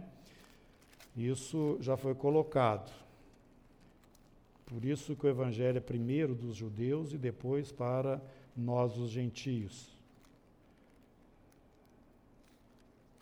Capítulo 2 de Efésios. Vamos entender então claramente o que que o nosso irmão Paulo está explicando. Versículo 11. Portanto, lembrai-vos de que outrora vós, gentios, vocês que hoje são igreja, antes vocês eram gentios, chamados incircuncisão por aqueles que se intitulam circuncisos, Quer dizer, os judeus desprezavam vocês no sentido de que vocês não tinham a circuncisão que eles tinham, na carne, né, que é feita por mãos humanas, ao oitavo dia todo macho. Naquele tempo, vocês, gentios, estáveis sem Cristo, separados da comunidade de Israel, estranhos às alianças da promessa, que é tudo que a gente lê no Antigo Testamento para Abraão, né? não tendo esperança e sem Deus no mundo. Como eu expliquei para vocês, Jesus não pregou para os gentios, ele pregou para os judeus. Mas, presta atenção, olha aí o período do tempo que nós falamos em Atos, que começa, em vez de começar o reino de Jesus na terra, começa o período dos gentios, onde o evangelho precisa alcançar os gentios, né, os, as outras nações. Mas agora, em Cristo Jesus, vós que sois gentios, antes estáveis longe, fostes aproximados pelo sangue de Cristo. porque ele é a paz. Que paz que ele, essa que está falando? A qual de ambos fez um. Que ambos são esses? Tendo derribado a parede de separação que estava no meio, a inimizade. Que inimizade que era essa? Aboliu na sua carne. Jesus. A lei do aboliu na sua carne. A lei dos mandamentos na forma de ordenanças. Acabou isso. Para nós, hoje a lei é do espírito da vida. Andai no espírito e jamais satisfareis as concupiscências da carne. Nós não andamos mais debaixo de ordenanças. Todas as coisas não são lícitas, mas nem todas e convém. Eu não vou usar da minha liberdade para dar ocasião à carne. Por isso, meus irmãos, não existe mais isso. Me fala o que é pecado para eu não cometer. Ô pastor, isso é pecado? Eu, todas as vezes que eu recebo essa pergunta, eu começo a rir. Ué, eu que vou dizer para você o que é pecado? Você tem espírito aí? O que, é que ele está falando para você? É assim que nós temos que andar. Não debaixo de ordenanças, isso passou. O fim, fim, meus irmãos, ponto final da lei é Cristo, Jesus. Então, ele está falando o seguinte: ele aboliu na carne toda essa. Esse, esses mandamentos, essas ordenanças, e dos dois, que é o judeu e o gentio, é, criasse em si mesmo um novo homem. Ele pega o gentio, o, o, judeu Paulo, o Barnabé, ou qualquer um dos outros lá, o Pedro, trouxe para ele. Pega o Cláudio, eu, a Delfina, Luciana, e trouxe para ele. Tá? Aí, continue falando. Reconciliando tanto o judeu quanto o gentio, fazendo a paz destruindo a inimizade que havia entre esses dois grupos. Vindo, evangelizou paz a vós outros que estáveis longe, nós que estávamos lá longe, não tinha nada a ver com, com tudo aquilo que estava acontecendo em Israel, e paz também aos que estavam perto, que no caso é o judeu. Porque por ele, Jesus, ambos, temos acesso ao Pai em um Espírito. Assim, vocês não são estrangeiros, vocês não são peregrinos, ele está falando para gentio, está escrevendo para Éfeso, tá? os irmãos da Éfeso. Vocês não são peregrinos, vocês não são, ou melhor, vocês não são estrangeiros, não são peregrinos, mas vocês são concidadãos dos santos. Santos esses que judeus que já receberam a Jesus, os que começaram ali em Jerusalém mesmo, né? ali no dia de Pentecostes, concidadãos dos santos, sois da família de Deus, edificados sobre o fundamento dos apóstolos e profetas, sendo ele mesmo Cristo Jesus a pedra angular no qual todo edifício bem ajustado, tendo lá judeu convertido a Jesus, gentio convertido a Jesus, esse edifício cresce para santuário dedicado ao Senhor, no qual também vocês juntamente estáis sendo, sendo edificados para a habitação de Deus no Espírito, que é aquele tabernáculo que nós vemos lá no Apocalipse daqueles que habitam nos céus. Tá? Então, acabou. Igreja não é nem gentio e nem judeu, é um novo homem, é a nova criatura, é o corpo de Cristo. É? Então, este povo sairá da terra quando terminar ou chegar à plenitude dos gentios. Israel continua aqui, as nações continuam aqui, e nós vamos ver que Jesus já está prevenindo Israel, dizendo: ó, quando aparecer esse chifrinho aí, esse homem, vocês corram, fujam, porque vai começar o período da ira. Essa grande tribulação está referindo a Israel. É o último filtro de Deus na nação. E, dentro desse momento, alguns, não todos, capítulo 9 de Romanos, Paulo explica isso. Alguns deles vão se aferrar a Jesus, não vão aceitar a marca e vão ser perseguidos, e o chifrinho vai prevalecer contra eles, vai matar vários, vão morrer vários, muitos vão morrer. A Bíblia nos fala sobre isso, nós vamos falar mais na frente também. Né? Mas esses são os santos do Altíssimo que eh, Daniel se refere a eles nesse período desse chifrinho. Mas quando vem o reino, eles então ressuscitam e os que estão vivos, juntamente com a igreja que veio com Jesus, vão governar no reino de Jesus aqui na terra.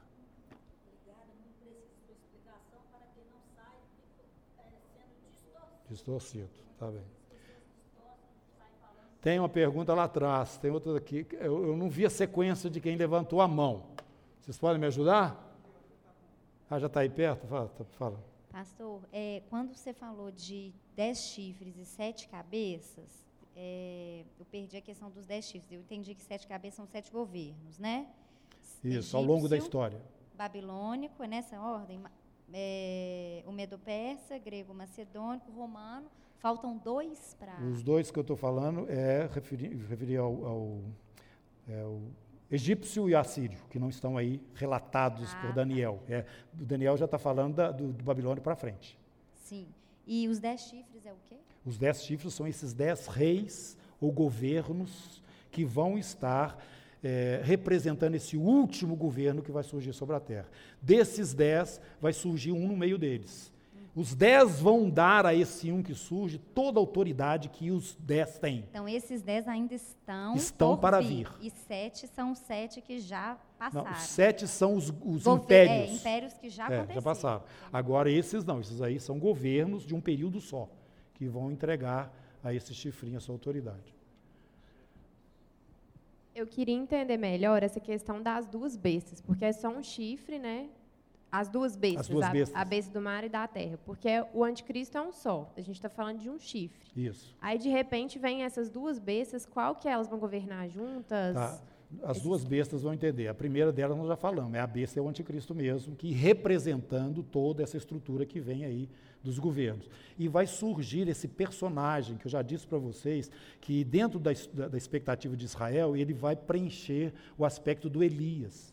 Tipo um profeta, né? Tipo um profeta, isso. Mas aí aqui fala que é ele que vai colocar a questão do chip, de obrigar é, os, os, ricos, os pobres.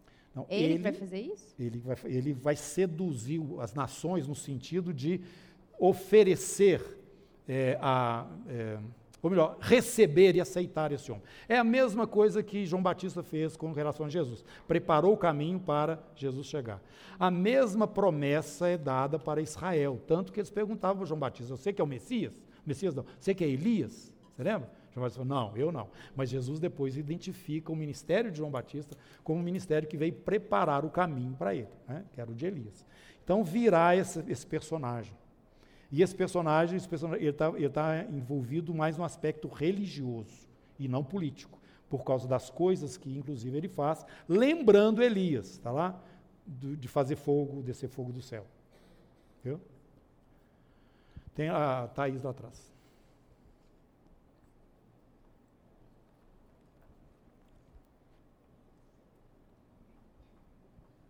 Neif, é, para que o templo se levante, em Jerusalém, o lugar tem que ser onde tem uma mesquita, né, lá hoje em dia.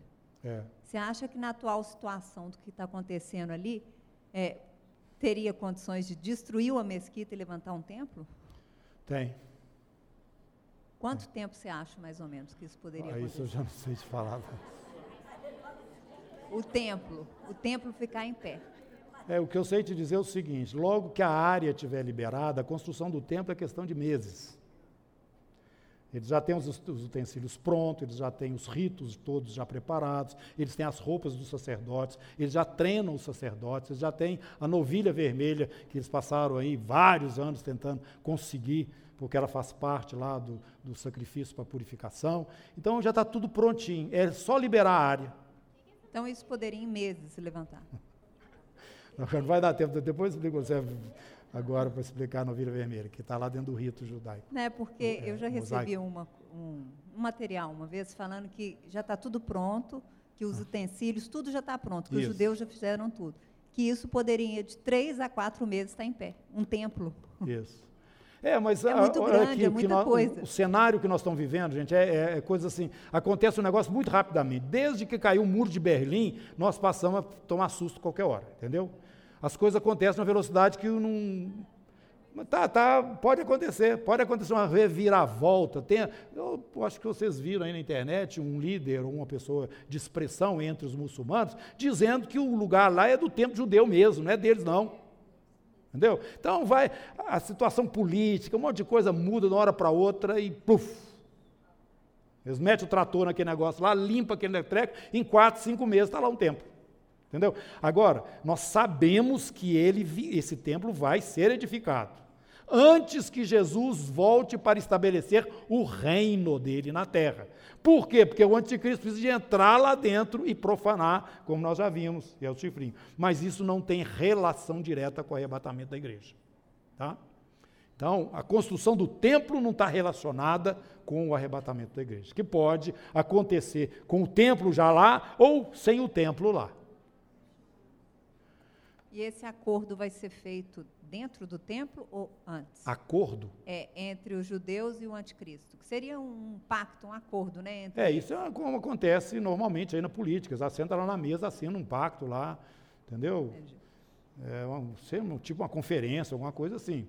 Conferência não, um encontro né, de nações para estabelecer lá e, e, firmar lá o pacto de paz no Oriente Médio. Lá, ó. O irmão James lá. Ó.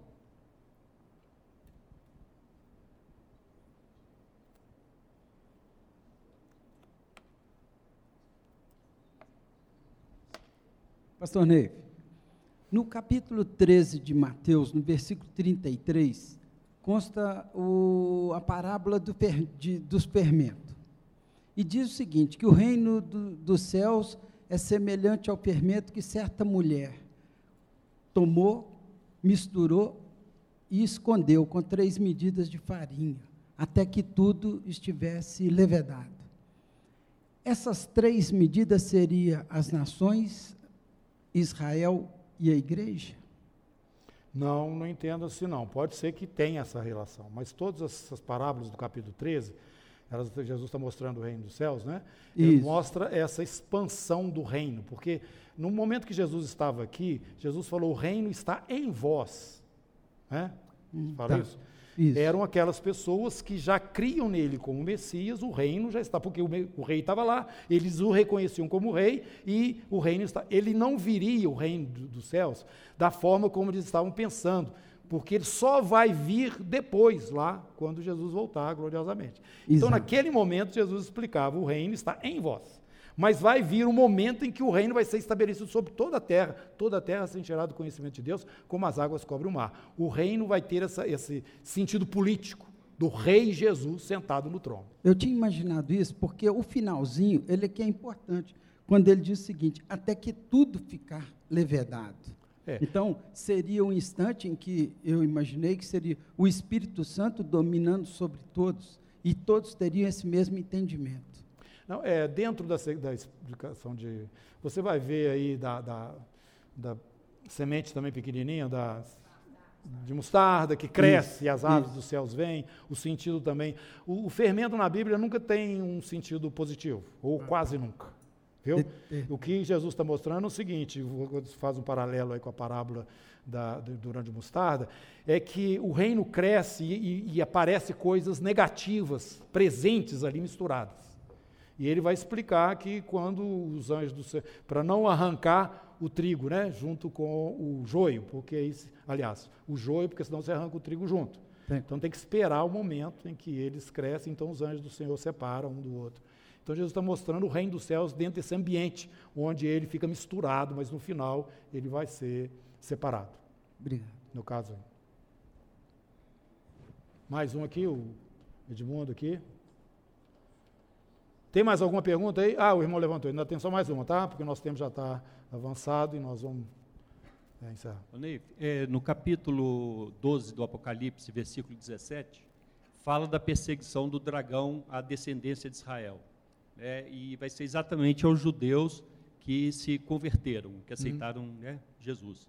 É, isso vai acontecer também é, com gentios que estejam na terra nessa época e que também tenham aceitado Jesus depois da tribulação? Certamente. Certamente. O capítulo 25 de Mateus vai explicar isso, o julgamento das nações. Então, você vai ver que alguns vão ser aprovados nesse julgamento. Foram aqueles que viram os irmãos de Jesus, no caso judeus, tá? e os favoreceram nesse momento de perseguição. Tudo que vocês fizeram um desses meus pequeninos irmãos, a mim o fizeste. E esses vão ter, então, entrada no reino. Os demais vão ser executados. lá atrás.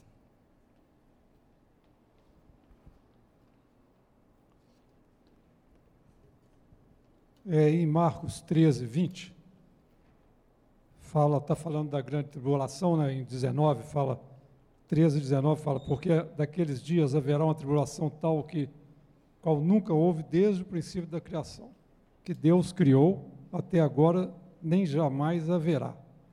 Se o Senhor não abreviasse aqueles dias, ninguém se salvaria. Mas Ele, por causa dos eleitos que escolheu, abreviou aqueles dias. Então, eu estou entendendo aqui que os eleitos aqui seriam, seria o povo judeu. Isso. Não são, os convertidos, os convertidos judeus.